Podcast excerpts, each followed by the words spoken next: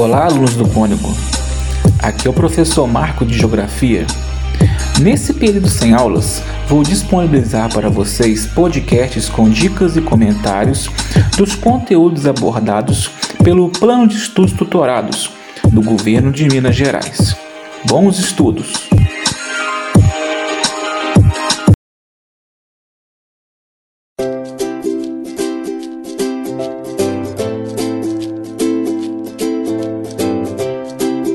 Sétimo ano, semana 3 O Brasil em mapas.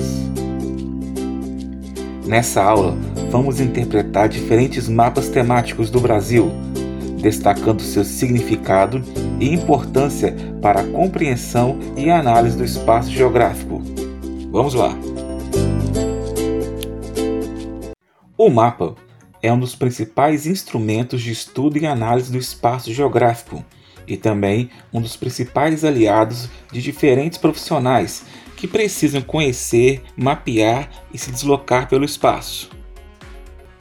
Há muito tempo, o homem utiliza mapas como forma de orientação, localização e comunicação, precedendo a própria escrita. Nos primórdios, símbolos, desenhos e outros códigos descritos eram utilizados como forma de comunicação. Nos dias atuais, isso não é diferente, podendo ser utilizado por cientistas e leigos, viajantes e engenheiros, alunos e professores. Por ter a espacialização de fenômenos, tanto naturais como sociais, como uma de suas principais obrigações, os mapas ganham grande importância na geografia. Você que está me ouvindo, ou algum familiar, já utilizou um mapa? Você lembra em qual situação? Anote aí no seu caderno. Um mapa é a representação bidimensional análoga à realidade, ou seja, é um desenho que representa o espaço geográfico através de símbolos convencionados. Existem três classificações de símbolos cartográficos. O pontual, que são em áreas pequenas. Um exemplo aí seria um ponto de ônibus. O linear, um pouco maior, contínuo, como uma ferrovia, uma linha, e o zonal, que são áreas maiores de grande extensão, como representação uma floresta. A necessidade de representar as características naturais e humanas do espaço geográfico e ao mesmo tempo tornar a sua leitura e compreensão clara e objetiva estimulou o desenvolvimento de diferentes modelos de representação cartográfica pautadas, cada qual em diferentes simbologias, linhas, cores, etc., que, por tratarem de temas específicos como relevo, clima, densidade, são denominados mapas temáticos. Didaticamente, esses mapas se organizam em diferentes categorias. Vamos ver então quais são as categorias. A primeira são os mapas físicos, que são utilizados para representar as características naturais do lugar, como clima, relevo, vegetação, geologia, hidrologia, tudo que tem relacionado a aspectos naturais representa os mapas físicos. Já os mapas econômicos representam as diferentes atividades econômicas de um lugar, como atividade industrial, agrícola, pecuária, mineração. Os mapas políticos representam a divisão territorial entre países, estados, municípios, representam as fronteiras entre eles. E os mapas demográficos representam a distribuição e concentração da população de uma área, além de questões socioculturais que representam a questão da etnia, religião, língua, classes sociais. Com certeza você já produziu um mapa em diferentes categorias de algo familiar nos seus estudos. Vamos agora falar sobre os elementos que compõem um mapa. Para facilitar a leitura e melhor transmitir as informações, existem alguns itens que são de extrema importância para que o cartograma seja facilmente lido. Trata-se dos elementos que compõem o mapa, aqueles que estão presentes na maioria dos mapas produzidos, servindo como instrumento de leitura e análise.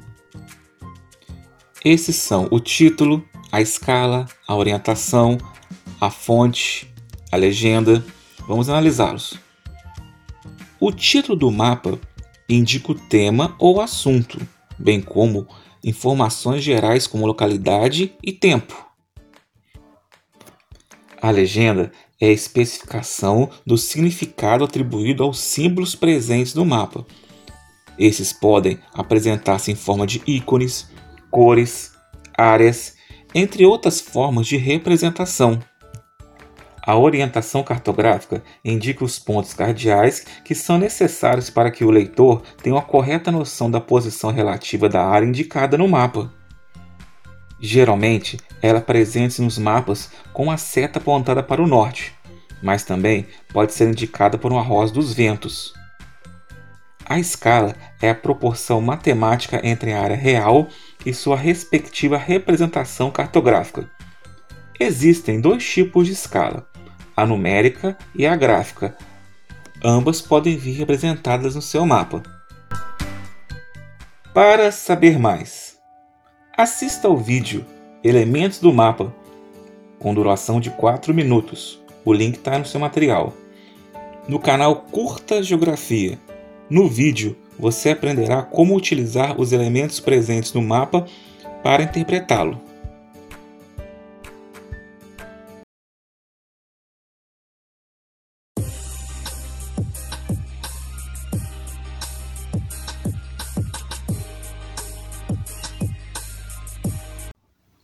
Agora que você está por dentro do assunto, vamos para as atividades. Anote as respostas e dúvidas no seu caderno, não sendo necessário copiar enunciados. Futuramente, elas serão corrigidas e valorizadas.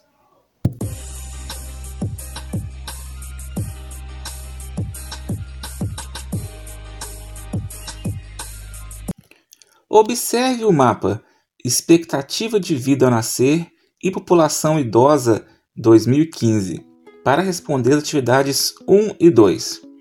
Lembrar que expectativa de vida é o tempo médio que uma pessoa vive em determinado local. Atividade 1. Quais elementos que compõem os mapas você consegue identificar no mapa temática ao lado? Falta algum elemento? Qual? Então vamos lembrar aí.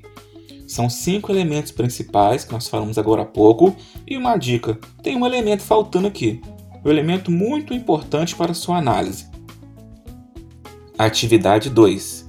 Considerando o estado no qual você reside, nós que Minas Gerais, descreva como se comporta a expectativa de vida, bem como a população idosa. O que, que você irá fazer? Primeiro, encontrar Minas Gerais no nosso mapa e depois, através das cores e os símbolos indicados pela legenda, você vai responder, vai encontrar o que se pede, o que está pedindo aí. Bem fácil. Observe o mapa Densidade Demográfica para responder as atividades 3 e 4. Atividade 3. Qual o fenômeno representado no mapa temático? A explicação do tema, a proposta do estudo, vem sempre indicado um local. Aonde? Olha mais em cima do mapa aí, onde está uma explicaçãozinha o que, que é. O que, que é isso? Atividade 4. O que as cores do mapa representam? Como o fenômeno mapeado se comporta no estado de Minas Gerais? É, você observa que essa variação de cores representa o quê? Uma variação de intensidade, podemos dizer assim, mas em qual sentido de intensidade? Aí você vai analisar o que eu falei com você aqui. Uma outra coisa é você olhar o estado de Minas Gerais e observar como o fenômeno está ocorrendo aqui na nossa região, a zona da Mata Mineira. Já estamos quase no final, mas vale o lembrete de que as pesquisas e consultas são permitidas e bem-vindas para que você realize com sucesso as atividades. Vamos voltar.